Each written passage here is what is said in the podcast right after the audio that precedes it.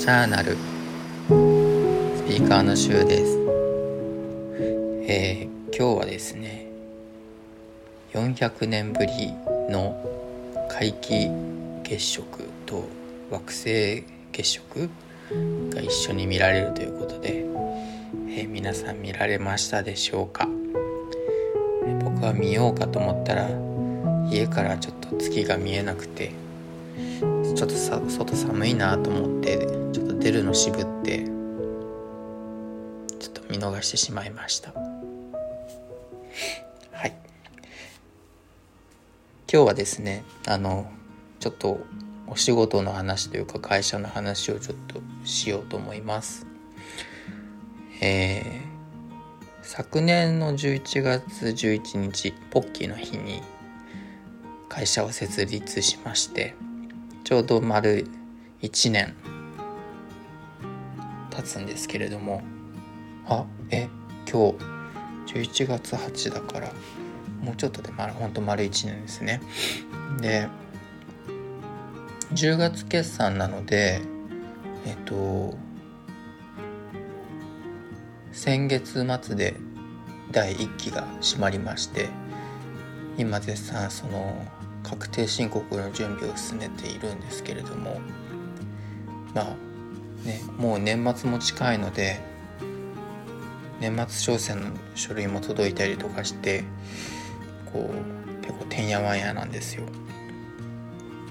なんでてんやわんやかっていうとあの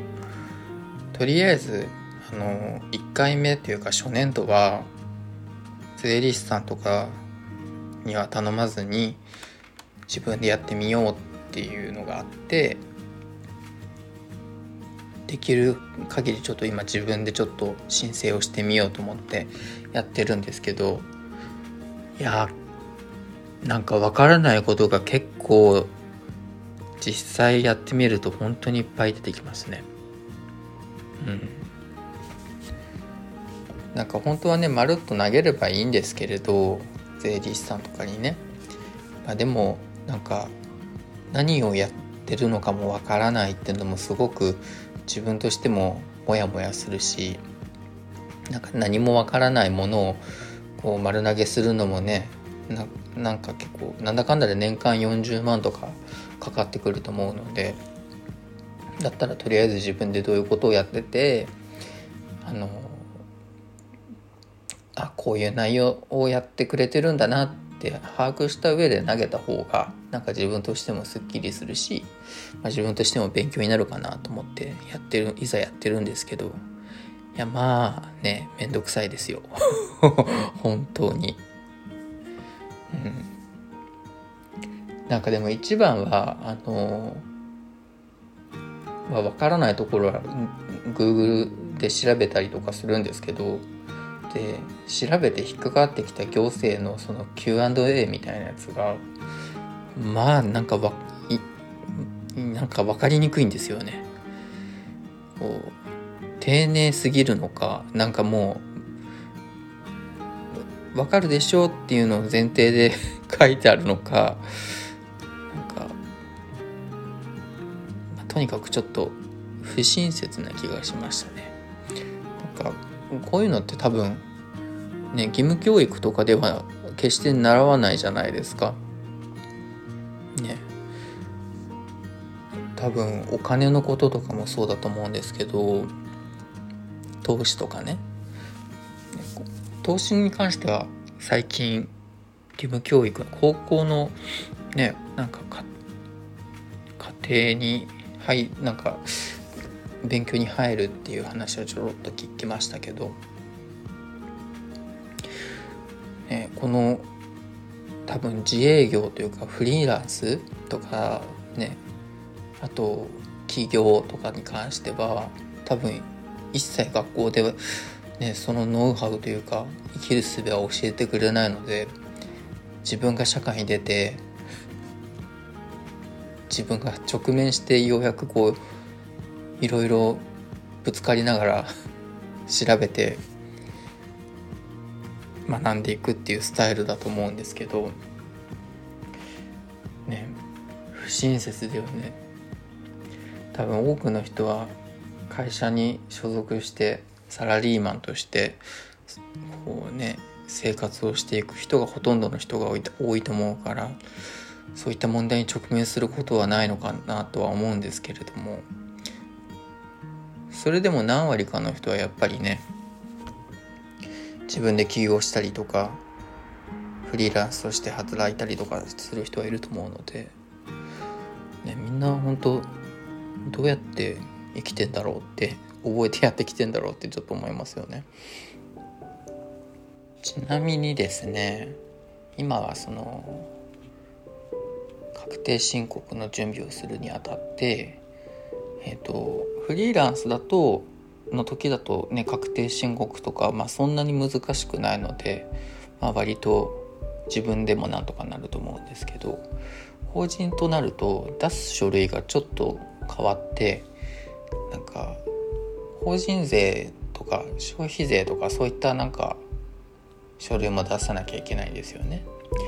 でその計算とかもしなきゃいけないので、まあ、その辺がちょっと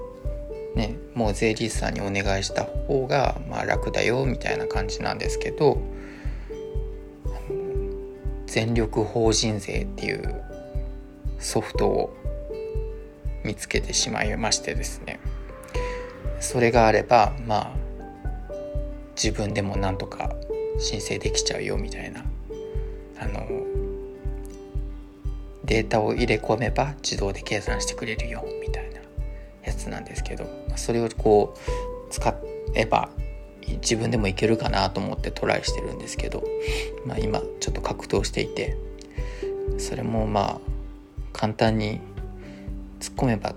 できますよみたいなそんなにそんなになんかスムーズにもいかなかったりするので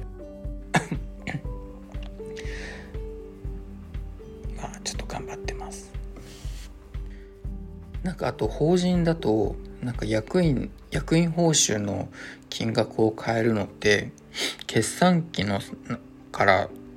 期の始まりの3ヶ月以内みたいななんかなんかそういう決まりがあったりとかしててこう1年間いつでもどこでも金額変えられますってわけじゃないんですよ。でちょっと僕はあの今回変更しようと思ったんですけどそれで変更すると年金事務所にこういろいろ手続きの書類を出さなきゃいけないんですけどそういったのもなんかね結構知らないことが多くてこのこの書類を出すにはまだ時期が早いみたいななんかそういうね結構え知らないよみたいなこと多くて結局なんか電子申請もうまくいかなくて新宿の年金事務所まで足を運んだんですけどもまあ結局無駄足に終わり鎌倉から新宿までなんか弥生県に昼飯食いに行っただけみたいな 感じになっちゃったんですけどまあでもね新宿の年金事務所の方は結構ね親切ですごく丁寧に教えてくださるんですよね。割となんかお客様的な扱いをちゃんとしてくれるんですよね。まあそこはすごくありがたいところですけどね。ただねもうちょっとねこうソフトのユーザビリティというかデザインの部分というかそういったものはなんか改善の余地があるのかなと思いますよね。なんかデザインに関しては本当ね行政のユーザーインターフェースっていうんですかねホームページとかツールっていうのは本当に改善の価値が改善の価値というか余地がもう存分にあると思っていてこれもうちょっと分かりやすくできるでしょうっていう逆に分かりにくすぎるよねっていう部分が本当に良くてこういったところデザインで解決できる部分が本当に多いと思うなって思うんですよね。なんかそういった部分でも国としてもねデザインのデザインっていう部分がすごく軽視されてるような気がしないでもないんですよね。うんまあ、経産省の方でちょっと前にデザイン経営みたいななんかね書類みたいなのが出てましたけどそれでもなんかそれ出すんだったらまずは政府の方から行政の方から先に ややってくれよっては思うんですけど。うん。ちょっとねあれ本当どうにかならないのかなって思いますよね。なんかいまだにこう Windows 推奨 Windows だけしかこれは使えませんみたいなとかったりとかして。えそれそれって今時どうなのって思うし。あとなんかいろいろ手続きあやっと進めたと思った矢先にこう電子申請でね。最後の最後に証明書が必要ですみたいな。え証明書？調べたらなんか証明書月額いくらかかります。年間いくらですみたいな。え？みたいな。そこ金かかるんだ？みたいな。これもなんか癒着かなんかなのかな？と思う。ね思思いたくもなるしなんかねマイナンバー何のためにやるんだろう？って思ったりもするし。なんかねこうそういったなんだろうな。本当に縦割りというか横でつながってないなっていう感じをいざこういう行政の手続きがしなきゃいけない事態になった時に自分でやってみた時に本当それを痛感しますよね。あとねあのこれ全然違う話なんですけど会社とかをこう自分でやっているとあのあこれこれも経費にできていいよねとかってよく周りにたまに言われたりするんですけどあのまね何か勘違いをしてるかもしれないんですけどこう経費も別になんかどっかから湧いて出てきた浮いたお金で誰かが払ってくれてるわけじゃなくて結局全部自分のお金で払ってるだよっていうところはちょっとなんか言いたいですね。別にねただじゃないんだよって。これ多分あの自分がどっかの会社に所属していてなんかこれも経費で食事も経費で落ちるよってなった時に結局そういう時は未然を切らずに別に会社のお金でが降りるからそういう場合はなんかあ経費で落ちていいねだと思うんですけどなんか自分で会社をやってる場合はなんかね会社のお金もまあ変な話自分で稼いだ金だし 経費も経費が落ちたとしてもそれ全部自分で稼いで作った金だしなっていう。ねなんか大所帯の会社とかにいる場合はねなんかみんなで稼いだお金で経費が落ちてるわけだから、ね、そういう場合は得かもしれないけどなんか自分一人でやってる場合は、まあ、得もクソもないよっていうね話です。ちょっと愚痴が多くなってしまいましたね。いやなんかねこういう決算の時期とかなんでちょっとナーバスになりやすいんですよね。まあそういうわけでなんかもう声もカスカスになってきちゃった。えー、あ無事、無事じゃないな、まだ。1期目が、のね、決算とか確定申告が終わってないので、まだ無事とは言えないので、2期目、こんにちはって元気には言えないんですけど、まあ、あの、全力法人税のこのソフトを駆使して、無事にね、申請ができたら気持ちも晴れやかになるしあでもねこれ申請できたら変な話会計士さんとか